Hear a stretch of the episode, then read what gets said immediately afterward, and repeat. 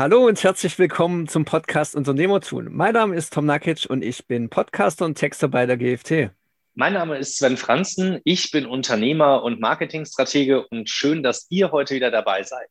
Ja, schön, dass ihr dabei seid. Wir haben heute das nächste Thema zu besprechen und zwar geht es um Konfliktmanagement. Es ist im Grunde eine Weiterführung des Themas aus der letzten Woche. Da ging es um Teamgeist und zum guten Teamgeist gehört natürlich auch sowas zu überstehen ja, deswegen habe ich auch einen Unternehmer hier, der vielleicht Erfahrung darin hat und vielleicht auch da, aus der Praxis ein wenig was erzählen kann. Deswegen erstmal die erste Frage an dich, Sven. Wann wird denn eine Diskussion oder eine generelle Debatte unter Kollegen zu einem echten Konflikt? Was meinst du dazu?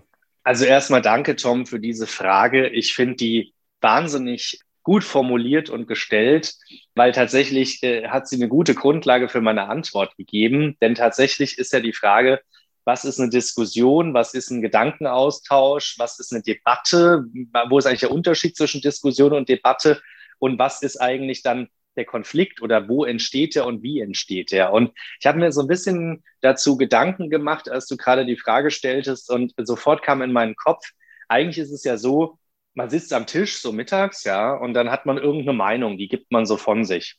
Oder irgendeine Art von Ausdruck. Man sagt irgendwas in einem Ausspruch. Und dann gibt es meistens in einem Dialog ja die Gegenseite, die sagt dann, ah, das sehe ich aber nicht so oder die hat eine andere Meinung. Und häufig entsteht dann, dass daraus so eine Art, wie du gesagt hast, Diskussion oder Debatte entsteht. Debatte ist ja noch mehr politisch und wirklich Debating und es gibt Regeln und man debattiert ganz sachlich, äh, faktisch und kognitiv eine Thematik. Diskussion ist ja schon eher sehr subjektiv dass ich meine ganz persönliche Meinung einbringe und sage, ich sehe das so und der andere sagt, nee, sehe ich nicht so. Und dann hat man zwei gegenüberstehende Meinungen. Das ist ja schon mal ein Gegenüberstehen, ein nicht gemeinsam, meist zumindest nicht. Man kann natürlich auch beide derselben Meinung sein, es ist aber keine Diskussion, sondern Meinungsaustausch oder man hat dieselbe Meinung. Ja? Ideenfindung, Brainstorming, wie auch immer man das nennt. Und tatsächlich ist das Interessante, wenn wir jetzt zwei gegenüberstehende Meinungen haben und die sind total wohlwollend formuliert, total wohlwollend sitzt man sich auch gegenüber und ist wahnsinnig interessiert am Gegenüber und will wissen, was den denn jetzt dazu bewegt und wie der zu seiner Meinung kommt und wie der auch darüber denkt, dann glaube ich, kommt es auch nie zu einem Konflikt. Aber genau da liegt aus meiner Sicht das Thema, wann eine Diskussion und Debatte zu einem Konflikt wird, nämlich in dem Moment, wo das Gleichgewicht und das äh, Miteinander wohlwollend sich gegenüberzutreten eben nicht mehr wohlwollend ist, sondern in irgendeiner Art von, ich bin beleidigt, ich fühle mich angegriffen, ich werde emotional, ich werde impulsiv oder der andere will mir ja in Anführungszeichen nur ans Bein pinkeln. In dem Moment, wo sowas entsteht als Gefühl, als Emotion, wo wir nicht mehr nur Meinungen austauschen, sondern wirklich in so eine Situation kommen, dass wir gegeneinander gehen und es richtig knirscht, dann geht eine Diskussion vom wohlwollenden Dialog und Diskutieren hin zu einem Konflikt, der sich auch richtig dann konfliktreich zu einem Streit entwickeln kann. Und da sind wir auch bei dem Thema. Und da frage ich mich natürlich, inwiefern so ein Konflikt sich auf das Unternehmen auswirkt oder eine Belastung für das gesamte Team werden kann. Also ich glaube, auch das liegt auf der Hand. Einfach mal so aus der Erfahrung, die ich so mitgenommen habe. Fürs Team ist es natürlich ganz anstrengend, wenn man zwei Streithähne hat und muss die alles beobachten. Irgendwann hält das Team das nicht mehr aus und irgendeiner springt einem zur Seite, ergreift Partei oder will schlichten und der Konflikt weitet sich aus. Das äh, kennen wir ein bisschen jetzt von der Corona-Pandemie. Ja, im Prinzip springt der Konflikt dann von den zwei Leuten auf die nächsten eins, zwei und dann sind schon vier und je nachdem, wie groß das Team und Unternehmen überhaupt ist, irgendwann sind es dann 15, 16, 30, 40, 50 Leute, die dann irgendwie alle da mit reingezogen wurden oder irgendwie mitreden. Hinterm Rücken, vorm Rücken, mitdiskutieren, einsteigen. Und dann belastet es natürlich schon, weil jeder ständig drüber nachdenkt, man vielleicht nicht mehr gut zusammenarbeiten kann, weil man denkt, ach, der ist ja eh doof, ach, mit dem will ich jetzt nicht reden, ach nee, ich gehe heute nicht rüber, ich gehe erst morgen rüber, dann verschiebt man Dinge. Ich glaube, das ist so typisch menschlich, völlig emotional. Und am Ende belastet das natürlich einheitlich dann auch das Unternehmen, weil vielleicht Fristen nicht eingehalten werden, Unternehmenskunden nicht richtig, richtig umsorgt werden, weil tatsächlich der ein oder andere Prozess sich verschiebt, weil man nicht mehr miteinander redet, die eine Hand nicht weiß, was die andere macht.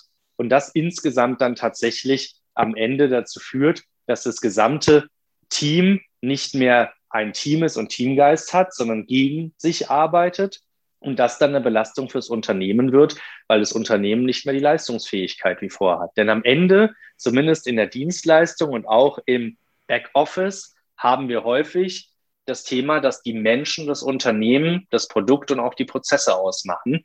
Und wenn das der Fall ist, wenn es jetzt keine, nicht nur eine AI und eine Maschine und eine Software ist, dann ist es ein Problem. Und auch bei so einer Software sind Menschen, die die irgendwann programmiert haben, auch die müssen als Team funktionieren.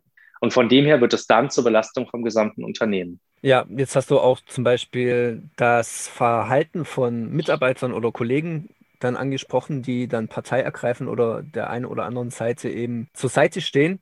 Welche Verhaltensfehler kennst du denn so, die eine solche Situation, so eine Konfliktsituation eher verschlimmern als verbessern? Jetzt seitens der Mitarbeiter, aber auch seitens des Chefs. Also ich glaube, ein hauptsächlicher Verhaltensfehler ist, wenn man keine Ahnung von dem Streit hat oder von dem Konflikt, weil man von Anfang an nicht dabei einbezogen wurde und dann aber trotzdem einfach hineingeht. Das ist Fehler Nummer eins, glaube ich, wo man schauen sollte, wie kann man sich raushalten, aber versuchen zu helfen, zu moderieren, zu schlichten und die beiden wieder zusammenzubringen. Der zweite Punkt ist, wenn man dann eingestiegen ist, dass man dann auch noch ohne die gesamte Geschichte zu kennen, möglicherweise Partei ergreift. Also Partei für eine der Seiten, wie ich vorhin in dem Beispiel brachte, oder tatsächlich da auch dann mitdiskutiert und am Ende es dazu kommt, dass die Seiten sich noch oder die gegenseitigen Parteien sich äh, noch verhärten oder die Fronten sich verhärten und man an der Stelle tatsächlich gar nicht mehr miteinander redet. Und da sind, glaube ich, die möglichen Fehlerquellen seitens der Mitarbeiter und Teammitglieder, also der gleichgestellten Kollegen als auch der Chefs, der Unternehmer, der Führungskräfte, sehr, sehr ähnlich, nämlich einfach menschlich, wo man sich fragen muss, was kann ich jetzt hier sozial intelligent tun, um zu moderieren, um die beiden wieder zusammenzubringen mit Wohlwollen und mit Gemeinsamkeit? Und was sind möglicherweise Momente, die ich eher nicht wähle, wie Partei ergreifen, mich einfach einmischen, ungefragt hineingehen, ungefragt Feedback geben, nicht wohlwollend zu handeln. Das sind alles, glaube ich, so Fehlerquellen, die auf Mitarbeiter wie auf Chefs zutreffen. Denn auch der Chef tut sich nichts Gutes, wenn er sich einfach einmischt. Richtig ist, ein offenes Feedback zu sagen, hey Leute, ich möchte gute Leistung, bitte kriegt es in den Griff. Ganz wertneutral, ohne eine Schuld zu geben. Und er sich vielleicht auch die Frage stellt oder ein Angebot macht, gerne moderiere ich oder schaue, wie ich euch beide wohlwollend wieder zusammenbringe, damit wir das in den Griff kriegen. Aber schlussendlich müssen wir schauen, dass es auf kurz oder lang oder sehr kurzfristig wieder in den Griff kommt und geklärt wird. Denn ansonsten wird es, wie ja gesagt, zum Unter zu, zur Belastung des Unternehmens und des gesamten Teams. Und ich glaube, man muss sich einfach sozial intelligent fragen, wie kann ich diese Verhaltensfehler, die ich vorhin genannt habe, wie kann ich die vermeiden und kann trotzdem aktiv etwas tun, um die beiden wieder zusammenzubringen und zu moderieren. Genau, und darum geht es ja auch in der nächsten Frage. Welche Möglichkeiten habe ich denn, um das Ganze aktiv zu schlichten? Oder ist Schlichten überhaupt der richtige Ansatz? Ist es nicht eher, dass ich den Konflikt in geregelte Bahnen leiten muss, damit es wieder zu einer geregelten Diskussion wird? Was sind denn da die Möglichkeiten, die wir haben? Ja, das ist äh, eine tatsächlich schwierige Frage, Tom. Ich glaube, man muss wirklich auf seine Intuition und auf sein Herz hören und man muss sich auch Gedanken machen, was ist denn jetzt gerade die konkrete Situation? Da kommt es, glaube ich, sehr stark drauf an. Was ich in so einer Situation machen würde, wäre, dass ich die Beteiligten erstmal frage, wie kam es denn dazu? Ich würde persönlich, wenn es nur zwei Leute sind, das auch versuchen, immer mit beiden zu machen, weil dann korrigieren die sich gegenseitig und ich höre beide Seiten ungefiltert parallel und nicht erst den einen, bilde schon langsam meine Meinung, während ich zum anderen laufe, sondern ich habe quasi beide sofort als Inputgeber. Das finde ich, glaube ich, sinnvoll, mit beiden sofort zu sprechen, zu fragen, ob ich Feedback geben darf und mich auch einmischen darf. Klar, wenn ich der Chef, die Führungskraft bin oder der Unternehmer, und das belastet das Team oder auch das Unternehmen schon, dann habe ich sowieso ein Recht, mich einzumischen. Aber ich finde es höflich, erstmal zu fragen, darf ich mich einmischen? Wollt ihr Feedback? Können wir nicht euch irgendwie moderativ wieder zusammenbringen in eine wohlwollende Kommunikation, um vielleicht auch den Konflikt damit dann zu lösen? Und wenn dann Ja kommt, was ich sage mal wahrscheinlich in 80 Prozent der Fällen kommt, dann kann man natürlich schauen, dass man dann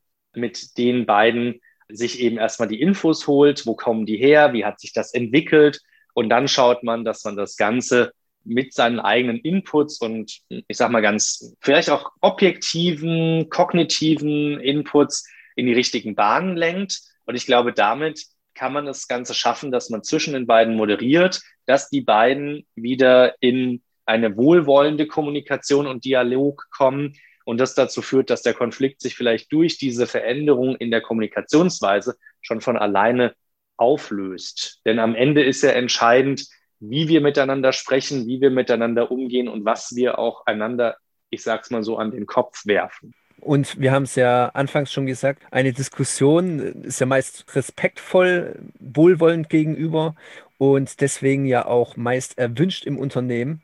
Und eine Diskussions- oder Streitkultur ist ja per se nichts Schlechtes. Was kannst du dazu noch sagen? Warum ist das eigentlich ja auch zu Teilen erwünscht, um das Unternehmen voranzubringen? Also ich glaube, dass solche Diskussionen ja Ausdruck von verschiedenen Meinungen, von verschiedenen Perspektiven und Ausdruck von Meinungsaustausch und Dialog sind. Und ich glaube, dass gerade diese Diskussionen, Brainstorming werden sie ja auch genannt, dass das ein Unternehmen nach vorne bringt, dass man den Status quo hinterfragt, dass man sich für die Zukunft und neue Möglichkeiten Gedanken macht, dass man schaut, wie kann man etwas besser machen, dass man Kunden zuhört und dann sagt, also die Kunden brauchen auf jeden Fall noch A, B, C. Warum machen wir das nicht? Warum ändern wir das nicht? Warum liefern wir das nicht auch als Produkt? Und ich glaube, deshalb ist eine Diskussionskultur, Brainstorming, die Offenheit, dass man seine Perspektive und Meinung äußern und frei kommunizieren und diskutieren darf, ist aus meiner Sicht das Essentielle, um Innovation und Fortschritt und, sage ich mal, Fortentwicklung eines Unternehmens und dessen Produkte und Geschäftsmodells überhaupt möglich zu machen. Die zweite Thematik ist, dass ich glaube, es ist, tut auch den Menschen gut, die Meinung zu äußern und Teil des Ganzen zu sein, sozusagen im Prozess des Co-Creations, wenn etwas kreiert wird, oder auch das Produkt oder das Unternehmen weiterentwickelt wird im Geschäftsmodell, da in einer Co-Kreation integriert zu sein, weil dann tragen die das auch, dann ist es auch, trägt es auch ihre eigene Handschrift, dann können sie das besser den Kunden kommunizieren und an der Stelle auch tatsächlich äh, im, im Sales, in der Kommunikation, im Vertrieb äh, besser das Ganze rüberbringen beim Kunden. Und ich glaube, genau deshalb ist es so wichtig, dass wir sowas haben und zulassen. Wir müssen halt wirklich nur schauen, dass es nicht zu einem Konflikt wird und ins Negative abrutscht. Und für mich ist tatsächlich eins der großen Key Learnings zu sagen, es muss wohlwollend sein. Wohlwollend unter uns allen, die menschlich, emotional gerne etwas dazu beitragen wollen. Deswegen haben wir auch unterschiedliche Perspektiven und Ansichten und wohlwollend für das Ziel und das Unternehmen, wo es ja am Ende im Inhalt häufig darum geht, dass wir das im Fokus behalten und nicht aus den Augen verlieren. Ja, das ist ja im Grunde ein gutes Schlusswort für unsere heutige Folge. Deswegen danke für diese Einblicke, diesen wertvollen auch in deinem Unternehmen. Und dann hast du nochmal das letzte Wort und darfst dich von unseren Zuhörern verabschieden. Wenn du jetzt noch was Wichtiges hast, dann nur zu. Liebe Zuhörer, ich glaube, ich kann mich an der Stelle nur wiederholen. Der Key Fact, den ich gelernt habe oder das Key Learning im wirklich guten Miteinander und guten Diskutieren und Führen und auch Konflikte zu vermeiden ist, lasst uns menschlich wohlwollend miteinander umgehen, denn dann, wenn man immer sich vorstellt, der andere tut das nur für das Beste, der will das Beste für mich, für das Unternehmen, für das Ziel, der möchte seine Ansicht teilen, weil sie ihm wichtig ist, um das Ziel und das Gemeinsame voranzubringen. Dann entstehen meistens auch nicht diese unguten Gefühle, die durch eigene Interpretationen entstehen und damit dann auch irgendwann Konflikte oder Streits und Probleme. Und deswegen ist das eine der größten Grundlagen. Und ich freue mich, wenn ihr uns eure Fragen sendet und wir die gerne auch in der Zukunft in weiteren Folgen diskutieren. In dem Sinne, alles Gute von meiner Seite und bis zum nächsten Mal. Bis zum nächsten Mal. Sendet uns gerne eure Erfahrungen zum Thema Konfliktmanagement und dann sprechen wir vielleicht in der nächsten Folge schon darüber. Bis dann.